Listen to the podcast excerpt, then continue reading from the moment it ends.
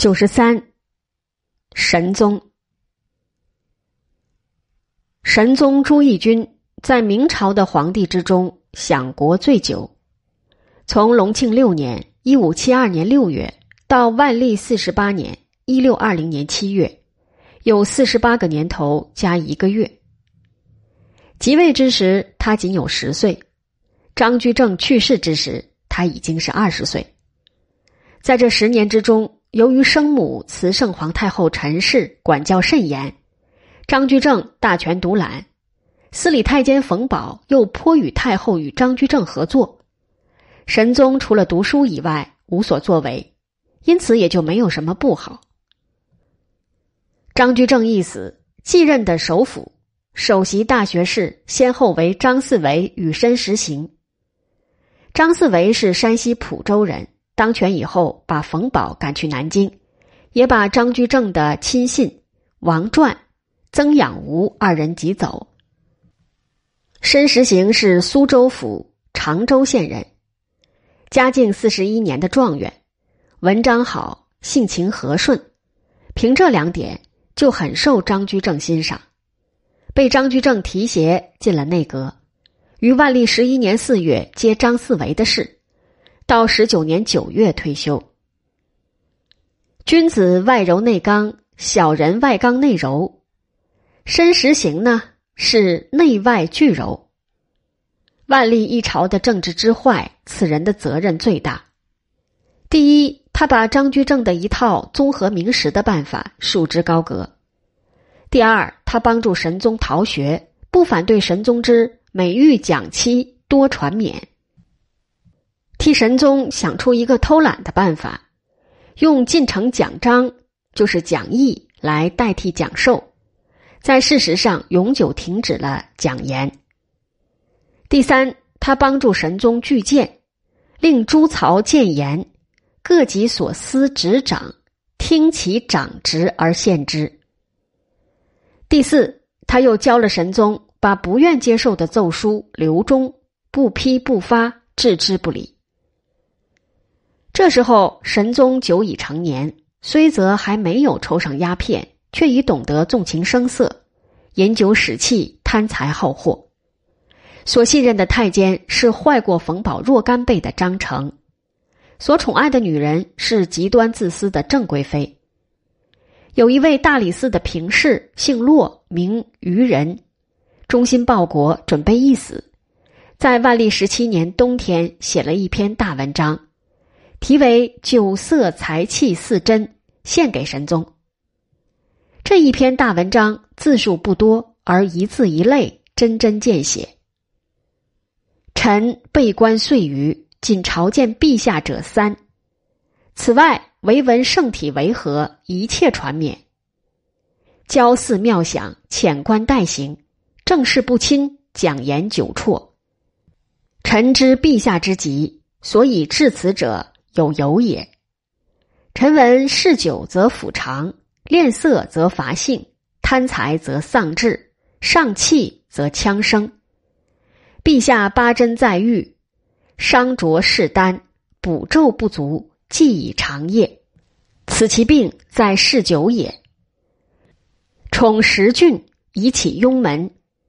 十郡指十个漂亮的小宦官，逆正妃，迷言不听。中谋病赤，处位久虚，此其病在恋色也。传所弩金，扩取必薄，甚且略问宦官，有限则已，无则潜怒。礼仪之疮痍未平，而张经之资惠复入，此其病在贪财也。今日傍宫女，明日斥中官，罪状未明，利弊帐下。又夙愿藏怒于直臣，如范俊、江应林、孙儒法辈，皆衣着不深，赐还无日。此其病在上气也。落于人在酒色财气四真中继续侃侃而谈。四者之病交绕身心，其药食所可治？今陛下春秋鼎盛，犹经年不朝，过此以往。更当何如？陛下知逆此四者，不约操生杀之权，人畏之而不敢言；则曰居岁密之地，人莫知而不能言。不知古中于公，声闻于外，幽独之中，指示所及。且保禄全屈之事，可以威权拒之。若怀中守义者，即鼎具何必焉？臣今敢以四针献，若陛下肯用臣言，即立诛臣身。臣虽死犹生也，唯陛下垂察。九针。单笔屈孽，心息不辍；心智内蒙，威仪外缺；神语疏敌，下至兴隆。尽尽要陛下，贾诩勿从。色真，燕比妖姬，寝星在侧，其宠纳汝，争言误国，成汤不尔，享有遐寿。晋要陛下，内闭。物厚，才真，敬比流料，锱铢必尽，弓弩称营，私家玄庆，五散露台，八百归心，隋阳波利，天命难堪。晋要陛下，祸会勿亲。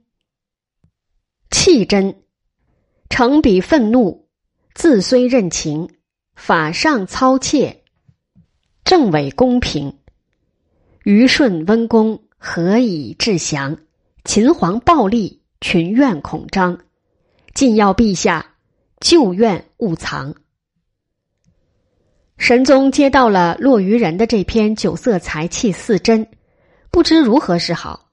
摆了十天，刚好是元旦，便在百官朝贺以后，召见了申时行等人，口口声声说落于人冤枉了他，要把落于人严办。申时行建议不必如此，因为传开来，老百姓一定会信以为真。最好是暂时置之不理，慢慢的叫大理寺卿把落于人赶走。果然几天以后，落于人便称病请辞，被斥为民了事。申时行的如此作风，对落于人而言可谓保全善类，对神宗而言可谓不忠。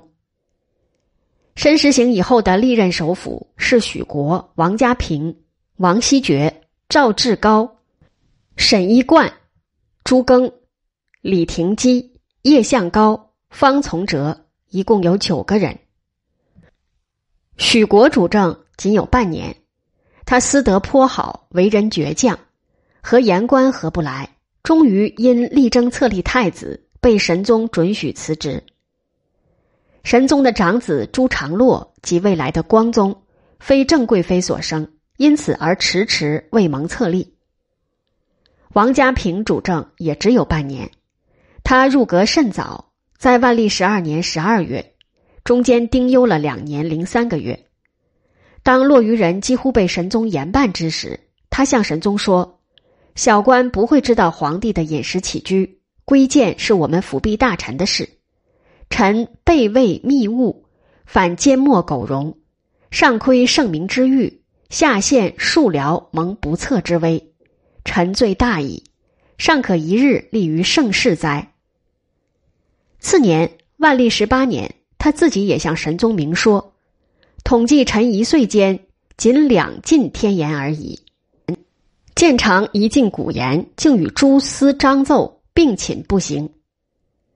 在万历十九年九月升任首辅以后，他也和许国一样，再三请求册立太子。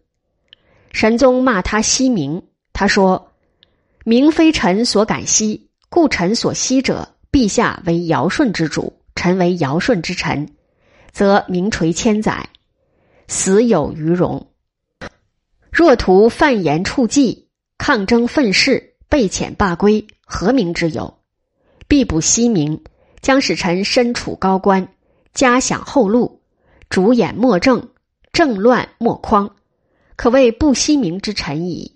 国家希赖焉，使臣弃名不顾，逢迎为悦，阿谀取容，许敬宗、李林甫之奸佞，无不可为。九庙神灵必因及臣，岂特得罪于李献可诸臣矣哉？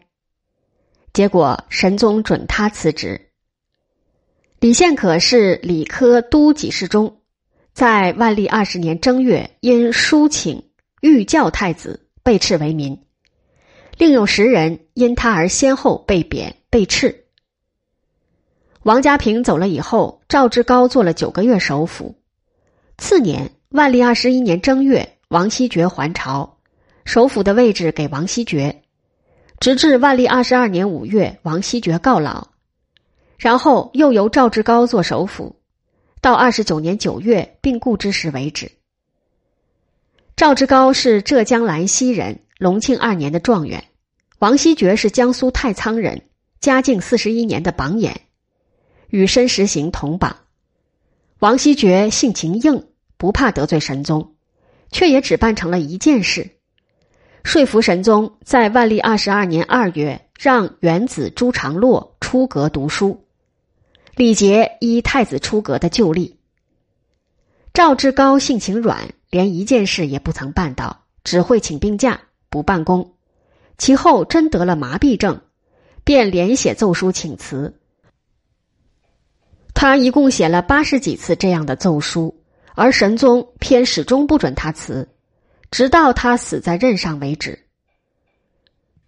赵之高以后的沈一贯是宁波府鄞县人，在沈一贯手上，朱常洛终于在万历二十九年十月十五日被册立为太子。郑贵妃的儿子朱常洵同时被封为福王，老福王。其后在南京即位的福王朱由崧是这老福王的儿子。除此以外，沈一贯也是一事无成。他而且爱钱记仇，受楚王朱华奎之惠，又欲置一己的礼部侍郎郭正玉于死地。沈一贯在万历三十四年七月退休，继他为首辅的是朱庚。朱庚是浙江山阴人，这时候已经七十二岁，没有多大精力来纠正神宗的种种恶习。平均他上书十次。批下来的难有一次。他在三十六年十一月死在任上。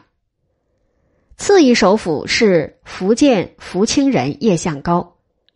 叶向高挨到万历四十二年八月，也曾经写了若干慷慨激昂的奏书，而神宗依然是万事不理。六卿只召唤一人，而都御史十年不补，全国的巡抚与巡按御史。尤其是各府州县的知事，缺了一半以上。